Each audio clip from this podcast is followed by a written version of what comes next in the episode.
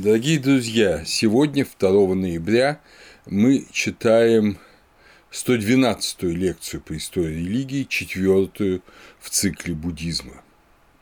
Это первая лекция о основах буддийского вероучения. Она посвящена в первую очередь первой замечательной проповеди Будды, которую называют проповедью запуска колеса Дхармы. Можно ли говорить о буддизме как о единой системе, как о единой религии? Это на самом деле вопрос, который далеко не однозначно решается учеными. Конечно, сами буддисты говорят, что все мы придерживаемся одной веры, хотя школ множество. Но что касается научного воззрения, то еще Атон Атонович Розенберг, немецко-русский, оззейско-русский, ученый, очень молодым, ушедший из жизни, он жил в 1888-1919 году и, видимо, в ноябре 19 года умер от тифа, бежав, уехав из Гатчины в Эстонию, и там вскоре погиб от болезни. Ему, как видите, было 30 с небольшим. Так вот, Атон Атонович Розенберг в своей замечательной книге «Проблемы буддийской философии» – это его диссертация, защищенная в 18 году в Петроградском университете, он э, настаивал на том, а он учился и в Японии, он учился и в Германии. Это вообще был удивительный человек. Кстати, его э, эта книга и другие, небольшое количество других его исследований, они опубликованы в томе, который вышел в 1991 году. Помню, я его читал еще, когда был студентом, я разыскал его книгу 18 года, вот той самую, которая, была, которая вышла осенью 18 года, разыскал ее в библиотеке МГИМО и с большим благоговением читал. Так вот, Розенберг говорит, что буддизм исторически представлен в виде различных течений и направлений, подчас чрезвычайно отличающихся друг от друга и более напоминающих разные религии, нежели разные исповедания в рамках одной религии. Эти слова подтверждает и наш современный исследователь буддизма, знаменитый Евгений Алексеевич Торчинов. Он в своих лекциях по буддизму пишет, никакого буддизма как такового нет, нет буддизма вообще, его не существовало и не существует, вычленить истинный буддизм невозможно. И к этой же точке зрения, собственно говоря, приходила и приходит до сих пор мировая наука. В энциклопедии религии и этики, вы помните, она выходила в начале XX века, есть статья Будда, но нет статьи буддизм. Вернее, эта статья занимает буквально несколько строчек. Она говорит, что такой статьи быть не может, и фактически учения Тхеравады, учения Махаяны, они в отдельных статьях представлены в этой энциклопедии. Ну и, естественно, статья Будда как основоположник учения. В новой энциклопедии религий два автора Фрэнк Рейнольдс и Чарльз Халлисей в 1987 году написали статью «Буддизм», overview, то есть общий обзор, но за ней следует огромное количество статей, написанных частью тогда, частью уже в начале 21 века, буддизм в Индии, буддизм в Японии, буддизм на Цейлоне, на Шри-Ланке – и также буддизм ранний, Тхаравада, буддизм Махаяны, тантрический буддизм Ваджраяна. Это отдельные статьи, большие отдельные статьи. Тот же Торчинов говорит, что все учения, которые самой традицией считаются буддийскими, это и есть буддизм. В соответствии с самим учением буддизма, буддизм есть только имя для обозначения направления и течения, рассматривающих себя в качестве буддийских. И попытки создать некие истинный, изначальный буддизм, который предпринимается в основном японскими исследователями, он, как утверждают тот же Толчнов, обречены на неудачу.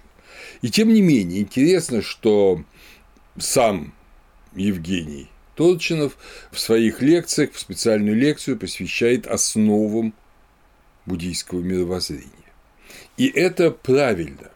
Дело в том, что есть действительно круг базовых идей, которые на самом деле составляют то основание, на котором выросли совершенно разные традиции. Но все эти традиции, конечно, разные, но их объединяет несколько абсолютно общих идей. Это, во-первых, четыре благородных истины, о которых я буду говорить. Это учение о причинно-зависимом происхождении и карме, ну и, соответственно, сансаре, о котором тоже я буду говорить, надеюсь, сегодня. Это центральное и важнейшее и специфичнейшее учение буддизма – это учение Э, который называется Ан-Атмавада или Анатта, то есть учение о отсутствии атмана, о бездушности. Это вот, пожалуй, самый-самый центр, все остальное э, как бы связано с ним и существует из-за него. Это также учение о мгновенности Кшаникавада, но это возможно, я буду говорить об этом сегодня, может быть, на следующей лекции, и причудливая буддийская космология. Она причудлива потому, что она непривычно современна, там говорится о множественности миров, но ее кажущаяся современность она на самом деле также в конечном счете связана с учением Анатты. Но об этом мы точно будем говорить на следующей лекции. И вот теперь, дорогие друзья, мы переходим к этим основным принципам буддийского учения, и надо сказать, что вот эти принципы все буддисты согласны с тем, что они провозглашены самим Буддой, Татхагатой, Сиддхарткой Гаутамой, но Тхеравадины, то есть те, кто придерживаются учения старцев, это в основном Юго-Восточная Азия и Шри-Ланка, считают их окончательной истиной. А махаинисты – это Китай, Япония, а также и ваджаринисты считают их лишь условно учебными основами для более глубокого учения. То есть это пропедевтика. Так предполагают э, махаинисты и ваджаринисты. Но мы не будем сейчас вдаваться в эти детали, а обратимся к сути – к сути буддийской философии, вот этому общему основанию буддийской мысли. В своей лекции Толчинов говорит, буддизм с самого начала своего существования мыслился как своеобразный проект преобразования человека из существа страдающего и онтологически несчастного в существо свободное и совершенное этот проект имеет как бы терапевтический характер. То есть он похож на лечение. Ну, надо сказать, что любая религия, я думаю, точно со мной согласится, он это знает, она имеет именно эту цель. Ну, кроме магических форм. Она, кроме магических э, воззрений, э, вот любая настоящая религия, она имеет ту же цель – это преобразование человека и существа страдающего и несчастного в существо свободное и совершенное. От Платона, от э, древнеегипетской религии вплоть до христианства. Но, кстати говоря, как раз вот, коль мы упомянули с вами христианство, надо сказать, я буду забегать вперед, но просто это важно нам знать и понять, что нету религии более противоположной христианству, чем буддизм. Но ни в коем случае нельзя нам рассматривать эту противоположность в позициях хорошо-плохо, скажем, зло-добро мы должны себе представить, что это как бы два разных варианта блага для людей, которые ее исповедуют, естественно. Но они очень разные. И вот это важно нам понять. И в чем разность тоже важно понять. Итак, первое, с чем соглашаются все буддисты и все ученые, исследующие буддизм, что четыре благородных истины Чатур э, Ария Сатьяни или Чатвари Ария Сатьяни – это основание для буддизма. Кстати, обратите внимание, что то, что мы переводим словом благородно, это ария, арийские истины. И вот мы сейчас будем читать знаменитую вот эту проповедь запуска колеса Дхармы, первую проповедь Будды, вы помните, да, что он после того, как вышел из нирваны, из вот этого погружения в нирвану, под деревом Бодхи, вышел из сосредоточения, через несколько недель пошел и стал искать тех, кому он, собственно, может открыть свое учение. Его учителя упанишадические, они умерли к этому времени, и он идет к пяти монахам вот эту рощу и сипатаны, и им говорит эту первую проповедь. Вы помните, что монахи сначала когда увидели там, что к ним подходит как бы их прежний товарищ, который вместе с ними подвязался в самых таких жестких аскетических подвигах, они сначала улыбаются и говорят, да, это Сидхартха, кажется, только он что-то очень растолстел, такой гладкий стал, видимо, хорошо ему жилось, не будем его приветствовать, не будем э, вставать, он явно изменил монашескому житию, став таким довольным, толстым и гладким, ну-ка толстым относительно этих несчастных обтянутых кожей скелетов.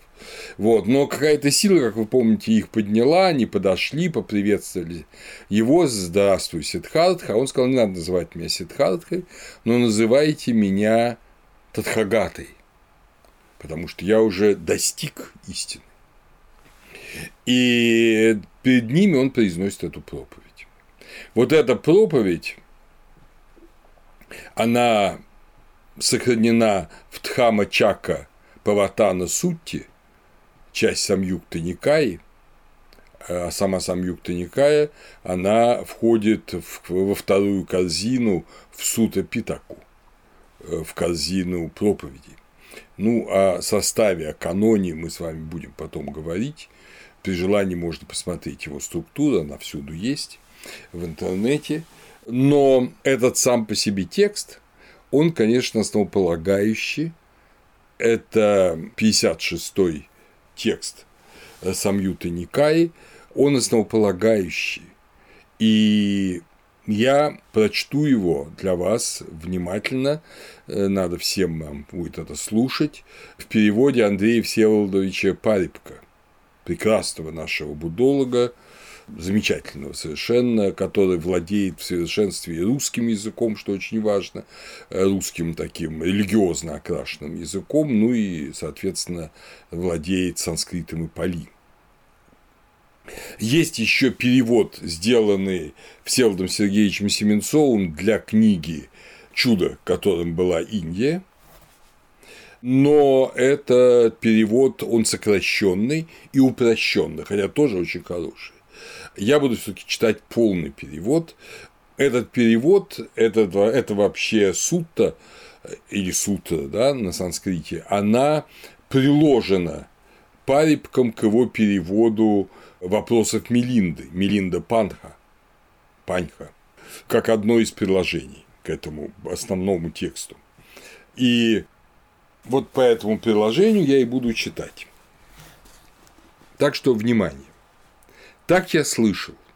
Однажды блаженный находился в Бенарусе в заказнике заход провидцев. Так рощи Сипатана он переводит э, по смыслу. И там блаженный обратился к пятерым монахам. Есть у монахи две крайности, которым пусть не следует подвижник. Какие две? Одна – это склонность ко всяким похотям. Как гумно пошлое, низкое, мужицкое, простонародное, неарийское, бессмысленное. То есть это просто то, в чем живем практически все мы сейчас, это погоня за удовольствиями. Другая – это склонность себя изнурять. Тяжкая, неарийская, бессмысленная. Это как раз то, чем занимались эти монахи, ну и другие аскеты, которые мучают себя во всех религиях.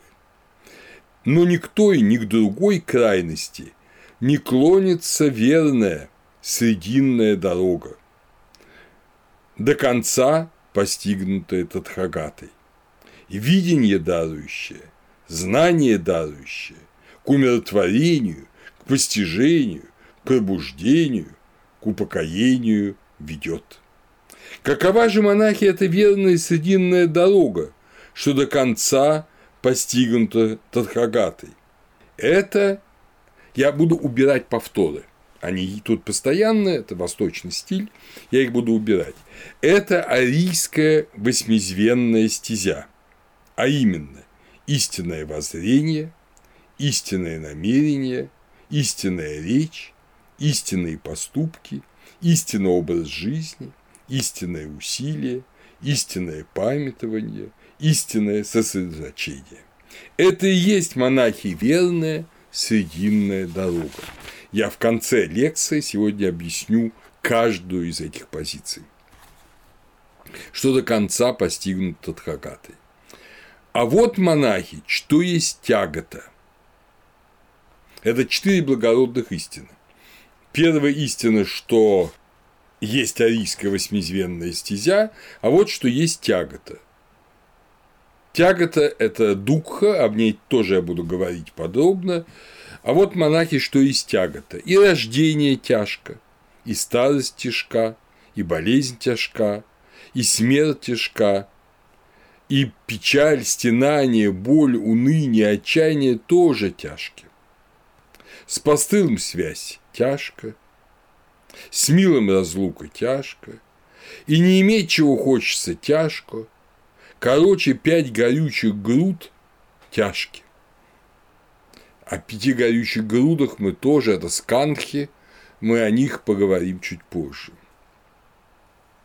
И это арийская истина. А вот монахи, каково сложение тяготы, это новая благородная истина. Это жажда себя, сложение не в том смысле, что освобождение, а как складывается, как возникает эта тягота духа. Ее обычно переводят словом страдание, но Парибок считает, что это неверно, и я с ним согласен. А вот монахи каково сложение тяготы, то есть возникновение тяготы. Это жажда, себя поддерживающая, прелесть, сопряженная со страстью, то тем, то этим готовая прельститься. То есть или прелесть, иллюзия, прель, вы помните, то, чего нет на самом деле. То есть иллюзия, сопряженная со страстью. А именно, жажда обладать, жажда быть, жажда избыть.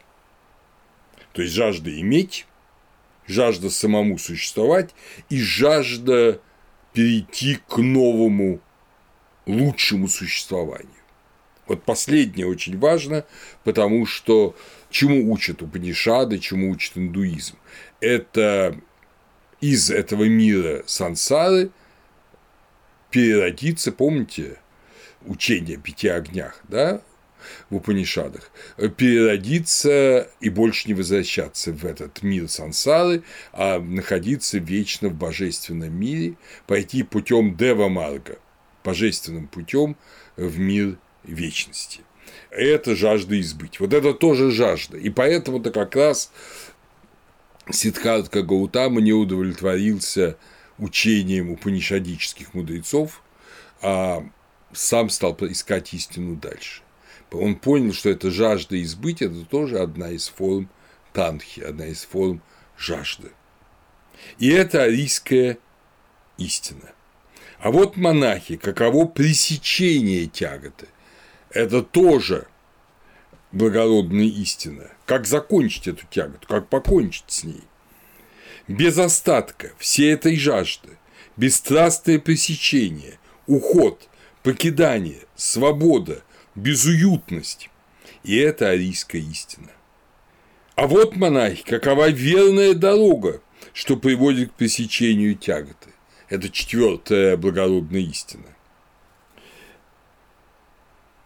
Это арийская восьмизвенная стезя, а именно верное воззрение, истинное намерение, истинная речь, истинные поступки, истинный образ жизни, истинное усилие, истинное памятование, истинное сосредоточение, и это арийская истина.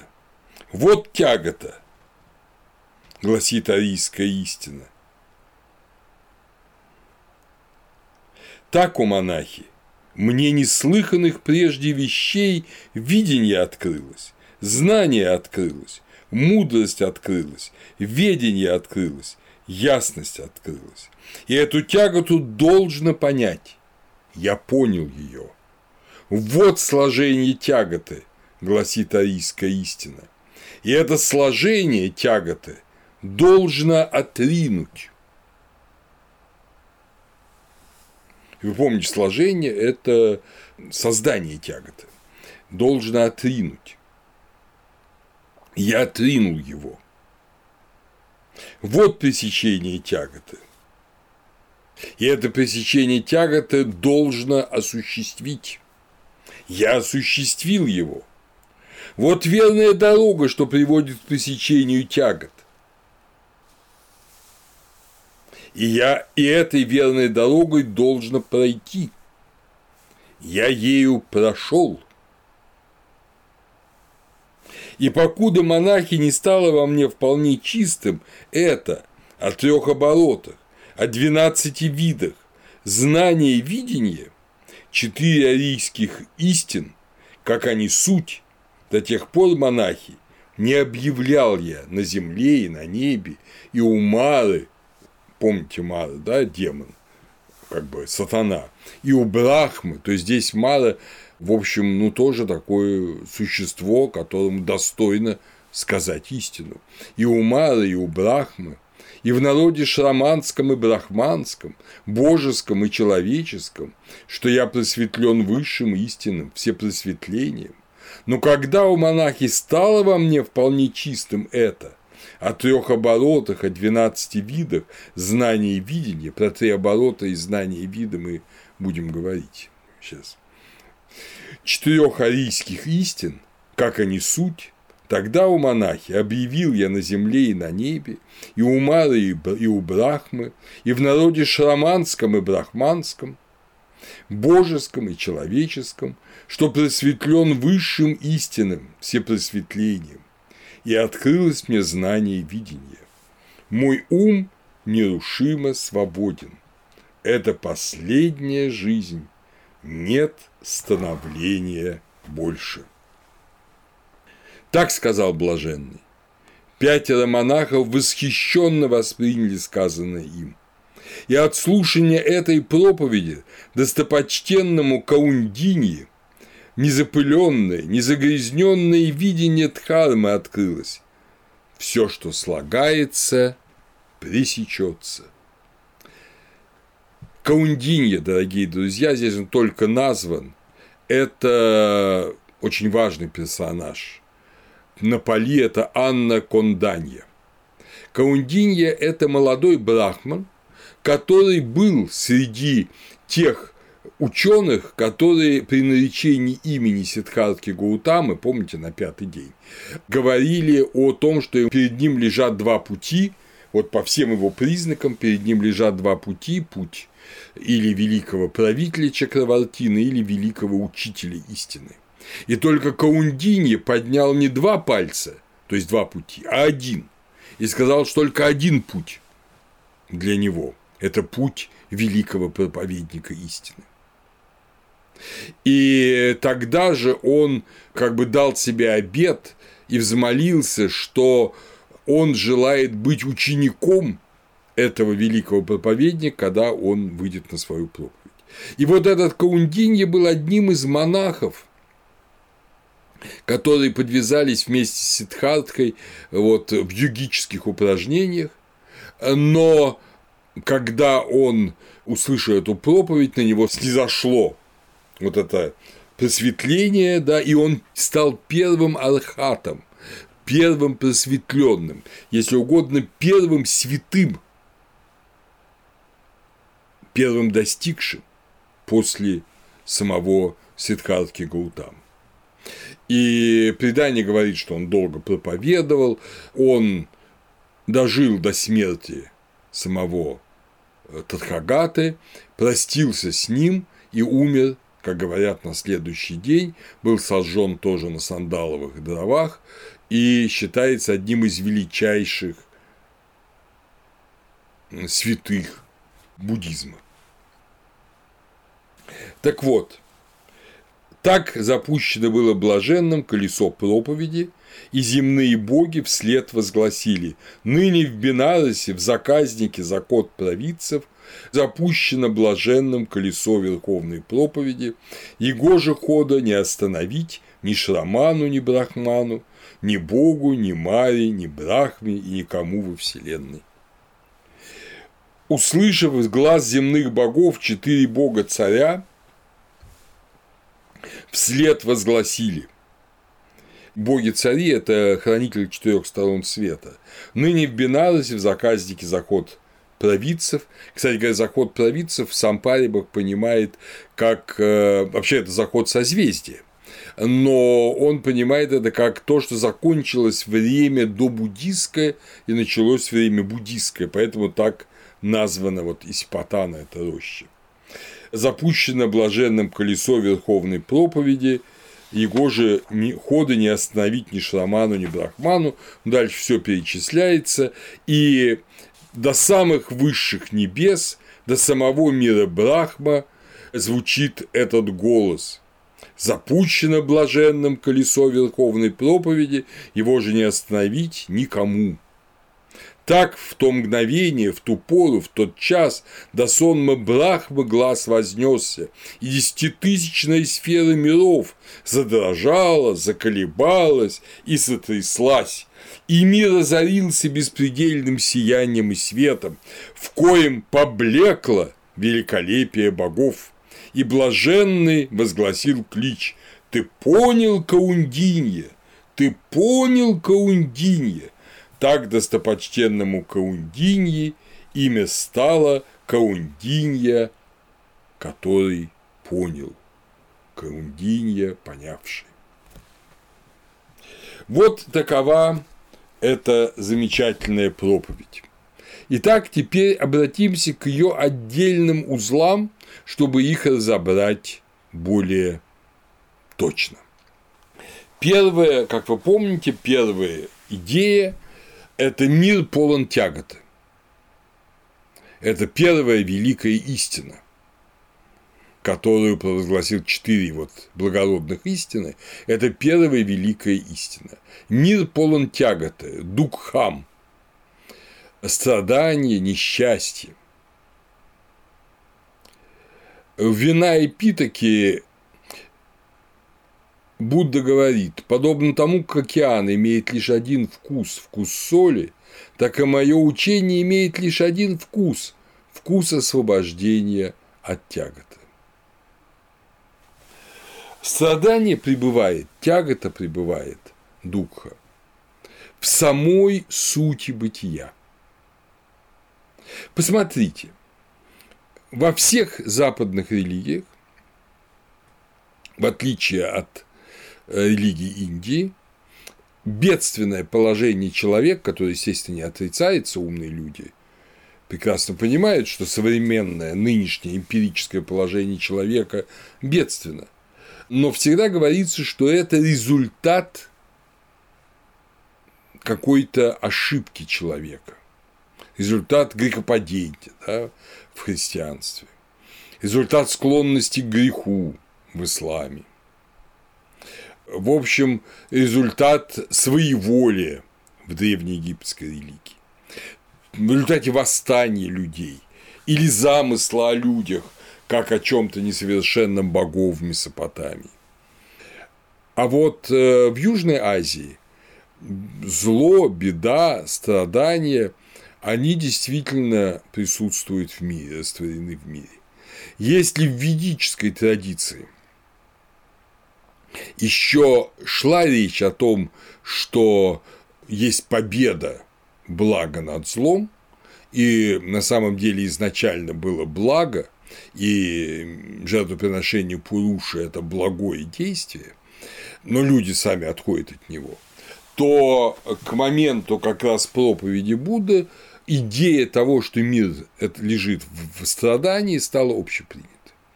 Это благородная истина не чисто буддийская, а также думают джайны, также думают э, адживики, да, сути, по сути говоря, также думают и индуисты. Мир тонет, изначально тонет в страдании.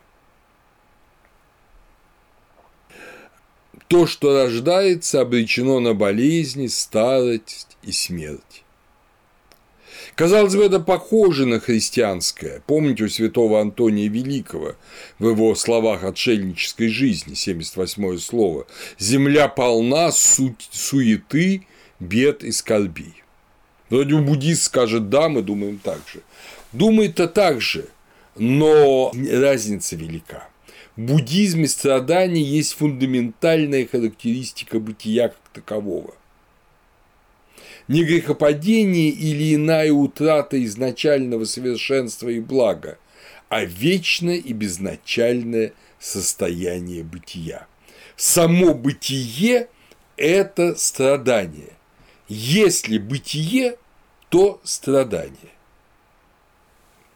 Вот это важнейший принцип – пока еще вообще индийской мысли, в котором и рождается буддизм.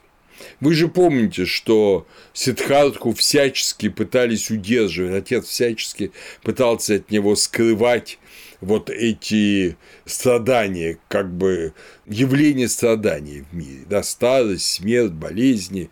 Он пытался это скрыть, но, конечно, скрыть это невозможно. Он его пытался окружить удовольствиями, но сами удовольствия, они же в себе несут страдания. Когда удовольствие кончается, наступает страдание. Поэтому помните в этой проповеди о запуске колеса Дхармы говорится и жизнь с нелюбимым страдание, и расставание с любимым страдание, все страдание, понимаете? И удовольствие на санскрите сукха – это слово, которое первоначально, вообще, ну, буквально, если его перевод, удовольствие, это хорошее отверстие. Это хорошее отверстие для оси колеса. Э, древние арии, ведические арии, конечно, было важно, чтобы колесо колесницы хорошо крутилось. Для этого должно быть правильно сделанное отверстие, идеально круглое, которое бы позволяло вокруг него крутиться колесу. Подшипников тогда еще не знали. И в Ригведе сукха – это быстрый, легкий, хороший ход колесницы. И потом уже в поздних ведах, в Адхарва Веде, сукха – противоположность дукхе, вот как раз тяготи, злу. А в буддизме сукха – лишь аспект дукхи. И это, если угодно, временное состояние внутри тяготы. Не радость, которая прерывается э, огорчениями, как мы думаем в обыденной жизни, не волнообразная жизнь или синусоида, в которой за радостями следуют горести, а за горестями снова радости, а радость как элемент горя, после которого горе еще более очевидно, еще более мучительно. Когда человек живет в проголодь, одиноко, болезненно и нищий, он к этому состоянию худо-бедно привыкает. Но когда человек живет богато, роскошно, окруженный удовольствиями, негой, а потом всего этого лишается, как высшие сословия России лишились всего в эмиграции или в концлагере советском, то, конечно, страдания их наиболее э, ужасно. Поэтому сама сукха усиливает духу, можно так сказать. А тот же Торчинов говорит, человек не столько сам кует свое счастье в буддизме, сколько пребывает под молотом причинности на наковальне следствий. То есть э, он стремится к удовольствиям, но эти удовольствия заставляют его совершать неверные поступки, и эти поступки приводят его к страданиям, к следствиям, помимо его желания и помимо его воли. Естественно, страданий не желает никто, но подвергаются им все. Страдают все – растения, животные, люди, духи, боги – все смертны в буддизме. Страдание абсолютно, а удовольствие всегда относительно. Опять же, если мы вспомним христианское аскетическое научение, то как, собственно говоря, как будет реагировать христианин?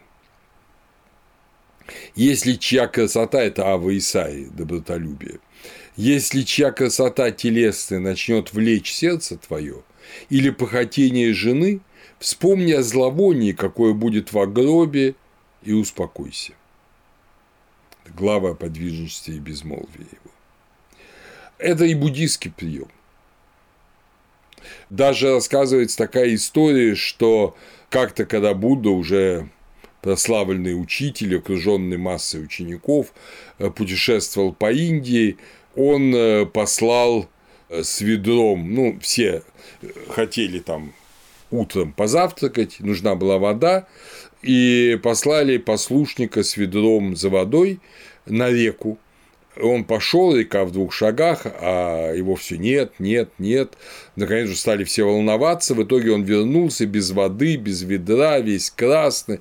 Что с тобой случилось? спрашивает Ситха Тадхагата.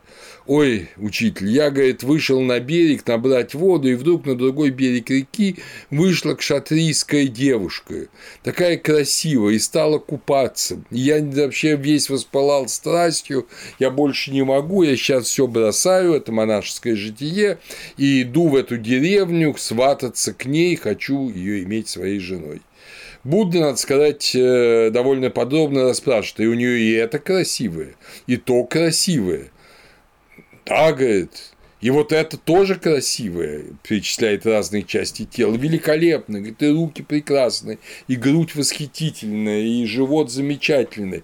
Ага, говорит, а ты, говорит, представь себе, когда она будет старухой, через лет 70, как у нее будет грудь, ноги, руки, понимаешь, все обвисло, все болтается. А потом она умрет и будет холодным трупом.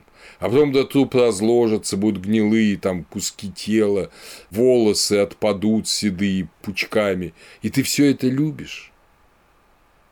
И молодой подслушник образумился, принес воды и значит, продолжил свою подвижническую жизнь. То есть в мире все изменчиво, и можно поразиться вот этой красивой девушкой, можно в нее влюбиться, но в контексте и даже эта любовь, даже этот восторг, даже эта страсть становится страданием. Ну, не говоря о том, что папа мог просто этого неудачливого послушника, папа этой девушки, прогнать в зашей из дома, и тоже было бы страдание намного быстрее, не надо было бы дожидаться старости нашей прекрасной кшатрики. То есть страдание – это вот тягота, это констатация болезни мира. Мир погружен в страдания, в духу. А в чем причина страдания? Вот это уже намного важнее. То, что мир погружен в страдания, как бы никто в этом не сомневается. А в чем причина тяготы? Это жажда жажда. Употребляется слово санскритское тришна или палийское танха. Вот сама воля к жизни, стремление к жизни, бегство от всего уводящего от жизни, от всего отвратительного и страшного, и стремление к хорошему, приятному, к наслаждению, к удовольствию, что, вы знаете, движет всеми людьми, от самых простых удовольствий выпить воды, поесть вкусную еду до, там, скажем, влюбленности в какую-то другую женщину, а не в свою жену, до э, желания там сделать карьеру и стать великим, и иметь власть, и иметь деньги, и это людей застав... люди мучаются годами, десятилетиями, бегут за всем этим. И страдают или от того, что не обретают, или страдают от того, что обрели, а все оказалось далеко не так приятно. И с таким трудом обретенная чужая жена, и с таким трудом обретенное богатство, и с таким трудом достигнутая великая власть, все это не радует, все это только раздражает, и в этом смысле тоже это причина бедствий, причина тягот. То есть жажда удовольствий, жажда власти, жажда быть, помните, жажда обладать, жажда быть, жажда избыть, она в самом людском естестве.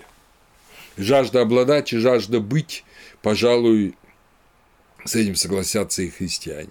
Жажда избыть – это уже намного сложнее. Вот понимаете, христианин мечтает избыть эту жизнь ради вечной жизни. А слово «ради» неприемлемо для буддиста, потому что если ты будешь к чему-то стремиться, ты всегда его не обретешь или обретешь и разочаруешься в нем. Это вот принципиальная позиция. Следовательно, желание избыть тоже не менее является очевидной причиной тяготы, чем и желание обладать, и желание быть. Когда человек желает быть с Брахмой, желает идти путем богов, он, достигая этого, не достигает счастья или не достигает этого. Кстати, характерно, что у нас слово Тришна переводится как э, жажда, да? но жажда в прямом смысле слова, желание пить – это пипаса. Тришна – это скорее синоним камы – страстного желания, в широком смысле слова, желаний чего бы то ни было. Жизнь желания, порождаемая незнанием того, что жизнь – это страдание, регулируется законом кармы. Это тоже общий индийский принцип. То есть, понимаете, жизнь делается орудием желаний. И тогда она, собственно говоря, оказывается во власти закона кармы. Мы часто употребляем слово карма, о котором, конечно, я уже говорил, когда говорил о ведической религии, мы употребляем слово карма часто совершенно неправильно. Люди говорят, такая у меня карма, имея в виду, что такая у меня судьба. Но карма не в малой степени не судьба или участь. Карма в прямом смысле слова – это дело и действие. По-китайски это «е», занятие, профессия. Карма, как на китайский переводится «е». В эпоху Вет карма – это ритуально значимое действие, дающее плод – пхала. То есть, вы помните, что ведическая традиция основана на ритуале и на результатах ритуала. Вот. И из этого позднее возникло употребление слова карма как результата любого действия, слова или мысли. То есть любое человеческое движение воли, выраженное в действии, в слове или в мысли, оно формирует нечто. Или хорошее, или плохое, или разрушающее добро, или созидающее. Но в контексте того, что любое бытие – это страдание, даже хорошая карма, которая приведет к тому, что ты переродишься, а ведь буддизм без сансары не может быть понят.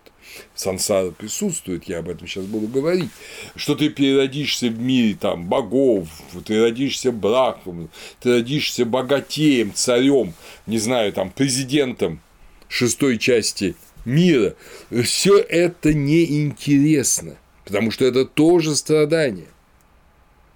Можно спросить у президента и даже у Брахмы, радуется ли он.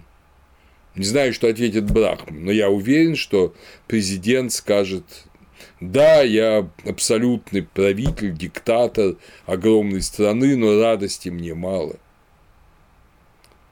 И здоровье подводит, и друзья обманывают, и вообще нет счастья в жизни. В буддизме карма – это плохо всегда, какая бы она ни была – самое благоприятное или самое неблагоприятное. Э, миряне, простолюдины еще могут стремиться к хорошей карме. Но мудрый человек, подвижник или даже мирянин, он, конечно, будет хотеть разрушить карму как таковую. И об этом мы сейчас поговорим. И в буддизме карма не воздаяние за добро или наказание за зло. Как в некоторых индуистских системах карму дает, там, скажем, Кришна, или Вишну, или Шива. А карма – это объективный базовый закон, действующий совершенно безлично, неотвратимо и автоматически. То или иное действие приводит к таким-то и таким-то результатам. Ну, грубо говоря, от того, насколько вы хороши, добры, совершенно не зависит то, что если вы, скажем, всунете палец в огонь, вы обожжетесь. Кто бы вы ни были, вы обожжетесь. Если вы, э, там, скажем, окажетесь без еды и без пищи, и без воды, вы будете страдать от голода и умрете. Это независимо от того, хороший или плохой человек. Ведь есть объективная реальность. Чтобы жить, надо кушать, чтобы жить, надо дышать и так далее. Вот так же точно и карма. Любое действие здесь приводит к результату.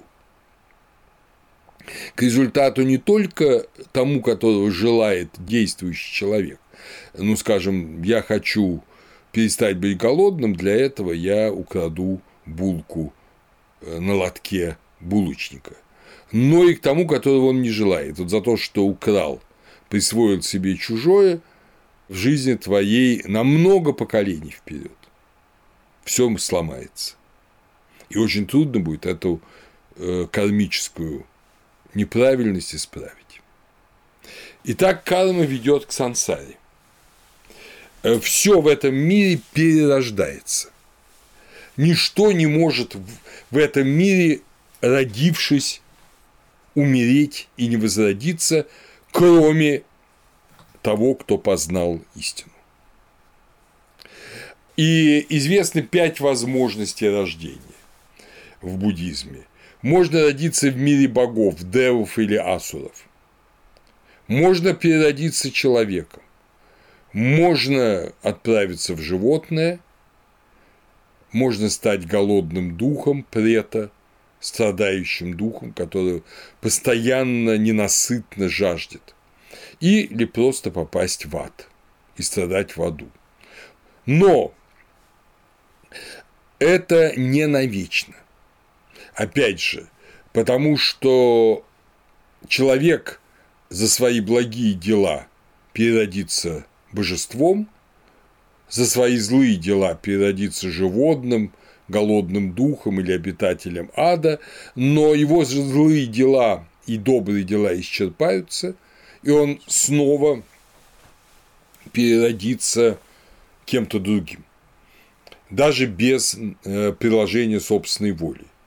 Люди имеют свою волю, иногда считают, что еще боги и асуры, и они могут, как говорят буддисты, порождать карму.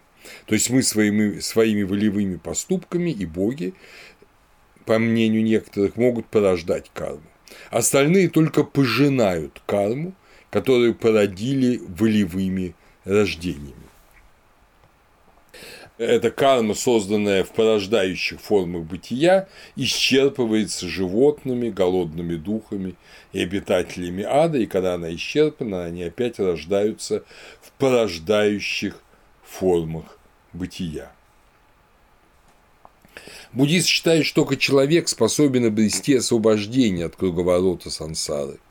Боги слишком блаженны, они просто не думают о том, что жизнь – это тягота, хотя сам факт того, что жизнь божественная и не вечна, это и есть тягота.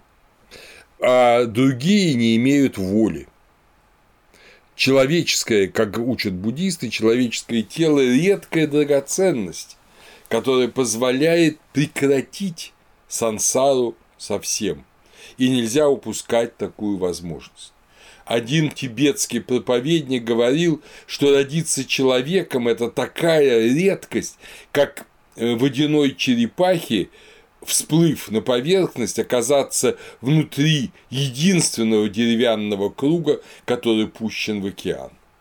Ну, может, небольшая гипербола, людей-то много и разных, но тем не менее это вот специально такое насаждается мнение в буддизме. Если ты родился человеком, а к другим проповеди не обращена, ну, конечно, есть антилопы, которые слушали тоже проповедь о запуске колеса Дхармы, помните, я рассказывал на прошлой лекции, но, в общем, проповедь обращена к людям.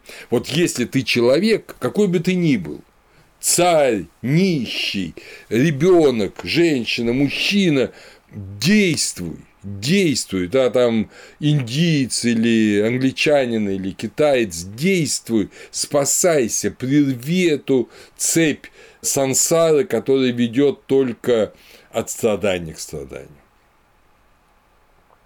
В мире нет ничего надежного, учит буддийская проповедь. Мир непостоянен санскритский анитья, непостоянный, или пали анича. Мир непостоянен. Сегодня ты богач, завтра ты нищий. Сегодня ты живой, завтра ты мертвый. Сегодня ты правишь миром, а завтра ты сидишь в одиночной камере и непонятно вообще на что тебя суд осудит. Так что все в мире очень подвижно. Вспомните Иова. Вот Иов был бы крайне понятен для буддиста, но только без последней развязки. Вот последняя развязка, когда после несчастья счастье, и уже навсегда вот такого в буддизме быть не может. Поэтому буддисты утверждают, что начало сансары для существ, носящихся туда и сюда, в океане рождений и смертей, покрытых мраком незнания и скованных похотью, неизвестно. Неизвестно. Ни у кого нет абсолютно первой жизни, жизнь безначальна. Ты всегда жил и никогда не жил. Потому ты рождаешься и умираешь, рождаешься и умираешь, и нет начала этому. Но есть конец этому. И этот конец как раз предлагает Тадхагата. И теперь мы переходим к следующему. Мы с вами невольно, и сами буддисты это делают, скажем прямо, я потом приведу эти примеры, мы с вами невольно постоянно говорим «я», «ты», предполагая личность. Но вот здесь мы уже подходим к самому главному и специфически буддийскому к тому, что наиболее сложно для восприятия западным человеком, что личности как таковой нет. Нет. В действительности, помните, там в проповеди запуска колеса Дхармы говорится о пяти грудах или скандхах, вот есть эти пять груд, Панчу Падана Кхандха, это на санскрите Панчу Кадана Кхандха, вот это есть, а человека нет. Какие же это пять груд? Или куч? Специально используется такое несимпатичное слово. Первое – это тело, с пятью органами чувств. В данном случае рупа. Тело. Тело есть. Тело есть, и вот в каждой жизни есть тело. А это тело состоит там из массы элементов. Эти элементы названы как раз в вопросах Мелинды. Вот, э, так что все это чисто анатомические элементы. Это, видите, как волосы, волоски на теле – ногти, зубы, кожа, мышцы, жилы, кости, костный мозг, почки, сердце, печень, селезенка, пленки, легкие, кишечник, соединительная ткань, содержимое желудка, испражнения, желчь, слизь, гной, кровь, пот, жир, слезы, жировые выделения на коже, слюна, выделение из носа, суставная жидкость, моча, головной мозг. Вот это анатомический элемент. Рождение даже довольно неприятно, когда они перечисляются. Вот это э, элементы тела. Вот человек, тело состоит из этих элементов. Вторая груда – это чувство, видана. Это пять нам известных чувств – обоняние, осязание, да, вкус, зрение и слух, и, кроме того, ум, манас. Э, в отличие от нас, у индийцев шесть чувств. Ум – это тоже чувство.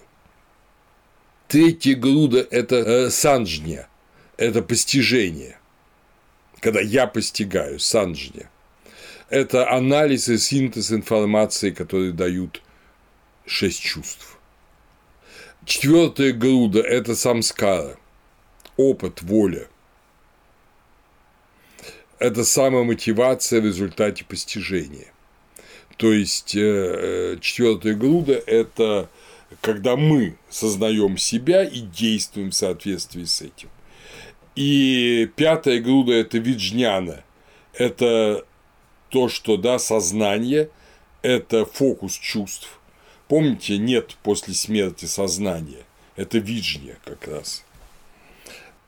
Вот это я использую, да, упанишадическую формулу нет после смерти сознания. Так вот, когда два сознают другого, но есть познание. А вот здесь э, виджня, познание, это тоже сознание, это просто фокус чувств. Это один из элементов бытия. Но эти пять груд – это не есть человек. Нет бытия, есть становление полная текучесть состояния или дхарм. Идея личности возникает из незнания того, что человек – это поток. Отсюда тягота. Очень подробно вот этот поток дхарм, поток вспыхивающих, мгновенных и исчезающих импульсов, как, как бы бытия, он очень как раз тщательно разобран Атоном Атоновичем Розенбергом. Итак, причина Тришны, причина жажды, и, следовательно, сансары – иллюзия в существовании «я», личности, эготизм.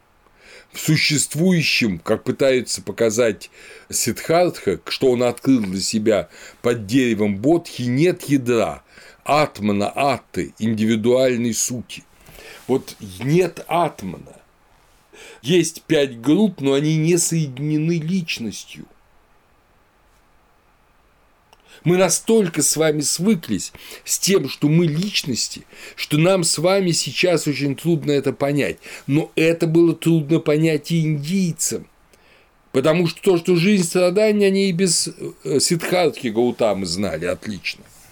Это как раз Сидхартху пытались изолировать от страданий. А вот то, что нету личности, это самое сложное. Так не думал никто. Даже, даже лакаятики, материалисты говорили, что личность есть, пока есть тело. А когда человек умирает, тогда, понятно, уже ничего нет. Уж тем более об этом говорили индуисты, упанишадические мыслители, когда говорили об атмане, и надо осознать, вы помните, свое тождество, своего атмана с брахманом. Вот это великая задача. Об этом говорили джайны, об этом говорил Вардхамана, да, когда учил о том, что есть джива, живая душа, которая воспаряет к вершинам Вселенной. Нет богов, но есть блаженное состояние выхода из сансары, и душа как монада, вот жива существует. Об этом же говорили и отживики, которые также утверждали, что джива нет свободы воли, но джива есть, и пока он не размотает всю свою судьбу, да, нияти, до этого она не станет блаженной, а после этого обязательно станет блаженной. И вот вдруг появился мыслитель, и в этом суть-то буддизма. Мыслитель, который сказал, что нету я, нету, нет атмана, нет сути, что личность – это иллюзия, и нет брахмана, нет Бога-творца, Создателя, Поэтому нет ни атмана, ни брахмана. Тождество Упанишат оно неосуществимо. Воспарение дживы невозможно. Разматывание нити от живиков неким разматывать. Нет личности. Но есть сансара. Вот это самое сложное. Личности нет, а сансара есть.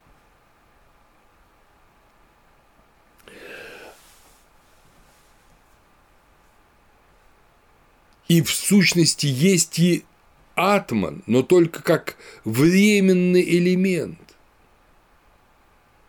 Временный элемент, соединяющий эти пять груд, но как сумма этих пяти груд, но потом исчезающий. Вот это учение о существовании временного атмана – это в разговорах с материалистами – и когда говорят с идеалистами, да настаивают буддисты на том, что нету атмана как вечной, вечной сущности. Вот эта проповедь Аната Лак, Лакхана Сутта или проповедь о признаках отсутствия вечной души или нетленной самости Анатман – это очень важная проповедь.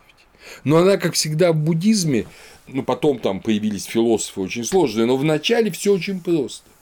Вот это величайшее учение, оно вот дается, ну, как дважды два. Вот в этой э, Аната Лакхана Сутти говорится. Как вы думаете о спрашивает Сидхартха, ну, Тадхагата, как вы думаете о подвижнике? Это тело является вечным или не вечным? Конечно, оно не вечно, а нитье о благодатное. Но мы же знаем, что тело не вечно. Не вечное является счастьем или страданием. Оно мучительно, духа, о благодатное. Но разве разумно думать о невечном, приходящем и мучительном? Это мое, это есть я, это и есть моя вечная душа, моя нетленная самость. Нет конечного благодатного. Следовательно, подвижники – все тела в прошлом, настоящем и будущем, как наши собственные, так и других существ, как прочные, так и хрупкие. Это речь идет о так называемом астральном теле, линга сарира. Должны быть поняты соответственно их подлинной природе. Это не мое, это не я, и это не моя вечная душа. Вот так вот все открывается. Но может быть и иначе.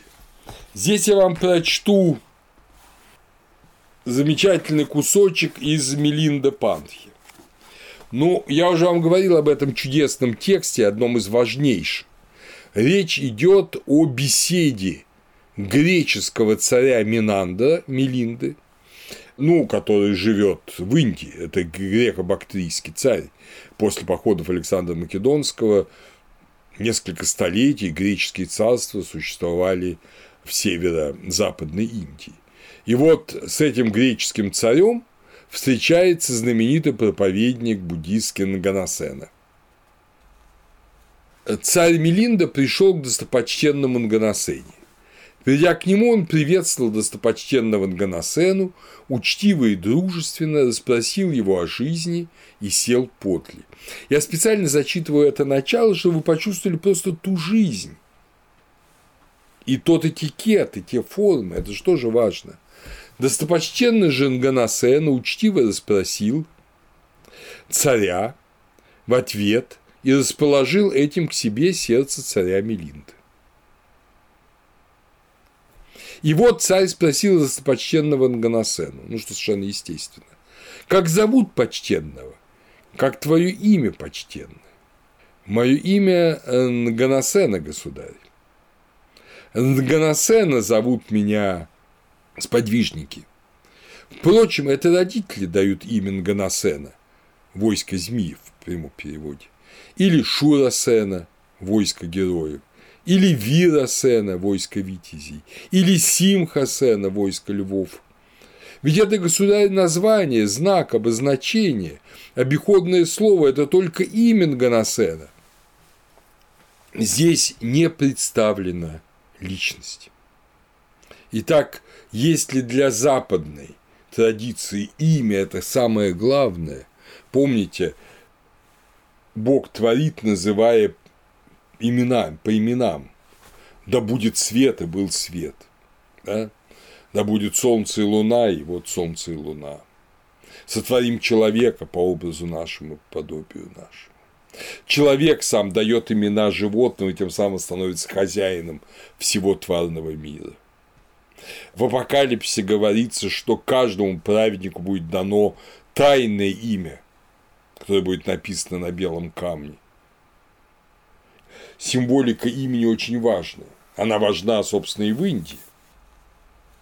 А здесь удивленному Мелинди Нганасен объясняет, что имя – это только кличка, прозвище.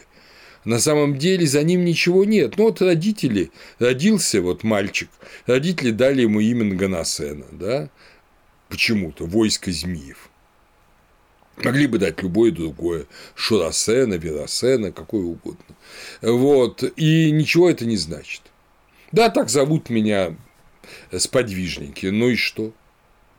Ничего, за этим нет ничего. Поэтому э, личности как бы и нет. Это говорит Ганасена потому, что он же преодолел. Он уже преодолел вот эту зацикленность на своей личности, на своем я, которая, как вы знаете, отличает ребенка ну, буквально от того момента, когда он начинает сознавать себя, начинает говорить. И вот важнейший буддийский принцип – это то, что жажда к бытию, наслаждению, созиданию, власти ведет к возрождению. Желание эти происходит из восприятия мира, восприятия мира от соприкосновения, соприкосновения от органов чувств, чувства из нашей телесности. Да? Мы же видим, потому что есть глаза – мы же слышим, потому что есть уши. Но телесность личности – иллюзия. Телесность есть, но за ней нет личности. Вера, что есть существо, сущность, да, существо – это сущность. Вера, что есть сущность – это воззрение Мары, это воззрение сатаны, утверждают буддисты. И в этом смысле я прочту очень маленький другой текст. Это случай с монахиней Ваджерой. Случай с монахиней Ваджерой тоже из Самюкты Никаи. Однажды монахиня Ваджра, ну, Ваджра, это вы понимаете, драгоценность, алмаз, да, Однажды монахиня Ваджра углубилась в дремучий лес и села где-то под деревом чтобы провести там день. Ну, Индия, жара, в дремучем лесу тень, приятно, там можно посидеть. Приблизился к ней лукавый Мара и обратился к ней стихами. Видите, сатана очень куртуазен в Индии. Кем существо сработано, кто существо изготовил, Где существо сложилось, где существо пресечется. Кто же эти стихи сказал? Человек или нелюдь? Подумала монахиня Ваджра. Ах, да ведь это лукавый Мара. Хочет на меня страх, столбняк, мороз по коже наслать, из сосредоточения меня вывалить. Он и сказал. Именно вывалить. Поняв, кто это, она ответила стихами. Ну, прямо как на рыцарском поединке. Ты веришь, что есть существо? Это воззрение Мары. В ворохе чистых слагаемых тебе существа не сыскать. Как говорят колесница о вместе частях, так все зовут существом то, что всего только груды, вот эти сканхи. Лишь тяготы возникают, и длятся одни лишь тяготы. Ничто иное, как тяготы возникло, и пресечется. Узнала меня монахиня Ваджара, подумал с огорчением лукавый Мара и тотчас пропал. Как вы понимаете, вот этот важнейший маленький текст из Самюкта Никаи 5.1.6, он как раз говорит о том, что груды есть, а личности нет. Существо нигде не сработано, существо нигде не изготовлено, нигде не сложилось и не пресечется, потому что нет самого существа. Если сформулировать более точно, взять другой буддийский текст, то мы скажем так, основанное на зрении и зримом возникает зрительное сознание. То есть есть мое зрение, а слово мое мы зачеркиваем. Есть зрение и есть предмет. И отсюда возникает зрительное сознание. Мы видим предмет и сознаем его. С ним совозникают соприкосновения, ощущения, распознавания, побуждения, нацеленность, жизнь орудия, внимание. Так эти дхармы являются благодаря основанию, а знаток видагу представляет собой ничто. И, пожалуй, мы закончим нашу эту лекцию тоже из вопросов Мелинды великолепным и прекрасно известным образом колесницы. Вы помните, даже монахиня Ваджа насчет колесницы и ее составных частей сказала. И Нганасена использует тот же прием, это любимый прием. Э, значит, царь потрясен тем, что имя Нганасена есть, а за ним нет личности. И он спрашивает, как это так? Ну, почтенный, спрашиваю я. Спрашиваю, Анганасена не вижу. Выходит, почтенный, что Анганасена – это звук один. Где же здесь Нганасена? Ложь ты говоришь, почтенный. Неправду, нет Нганасены. И вот достопочтенный Нганасена сказал царю Мелинде. Государь, ты ведь утонченный кшатрий, весьма утонченный. Идя в полуденный час по нагретой земле, горячему песку, ты, должно быть, изранишь себе ноги от острой камни, гравий и щебень, у тебя заноет тело, испортится настроение, появится осязательное сознание, сопровождаемое болью. Итак, ты приехал или пришел пешком? Я пешком не хожу, почтенный. Я приехал на колеснице. Раз ты приехал на колеснице, государь, то предъяви мне колесницу. Скажи, государь, дышло Колесница? Нет, почтенный. Ось? Колесница? Нет, почтенный. Колеса? Колесница? Нет, почтенный. Кузов? Колесница? Нет, почтенный. Поручни, колесницы, нет, почтенный. Ермо, колесница, нет, почтенный. Вожжи, колесницы, нет, почтенный. Стрекало, ну и так далее, да, он перечисляет все. Так может, государь, дышло, ось, колеса, кузов, поручни, ермо, вожжи, стрекало, вместе это колесница? Нет, почтенный. Так может, государь что-то помимо дышла, оси, колес, кузова, ерма, вожжей – это колесница? Нет, почтенный. То есть, понимаете, он спрашивает, вот если груда, да, в которой лежат вожжи, ермо, колеса, оси колес, это же не колесница, на ней он же не поедешь, просто груда частей, да? Может быть, а он говорит, нет, конечно, это не колесница. Говорит, может быть, что-то кроме этого колесница? Ну, конечно, нет. Потому что колесница – это именно составленная из этих элементов, да, ну, как бы сейчас сказали, система. Ну, государь, спрашиваю я, спрашиваю, а колесницы не вижу. Выходит, государь, что колесница – это звук один. Где же здесь колесница? Ложь ты говоришь, государь. Неправда. Нет колесницы. То есть и детали не колесница, и что-то помимо деталей не колесница. Ты же на всем материке Джамбу, ну это вот главный материк, да, Индостан, как мы его назвали. Первый царь, кого тебе бояться? Зачем лгать, государь? Послушай меня, почтенные, послушайте меня, почтенные 500 греков, греков и 80 тысяч монахов. 500 греков – это, естественно, гвардия Мелинда, а монахи – это гвардия Нагоносена. Царь Мелинда сказал сейчас, что он где приехал на колеснице. Я ему говорю, раз ты приехал на колеснице, государь, то предъяви мне колесницу. А у него с колесницей ничего не получается. Приемлемо ли это? Можно ли согласиться с этим? Услышав эти слова, 500 греков одобрили достопочтенного Нганасену и сказали царю Мелинде. «Ну же, государь, отвечай, если можешь». И царь Мелинда сказал достопочтенному Нганасене, «Я не лгу, почтенный Нганасена. Вследствие дышла, вследствие оси, колес, кузова и используется название, знак, обозначение, обиходное слово, имя колесница. Отлично, государь.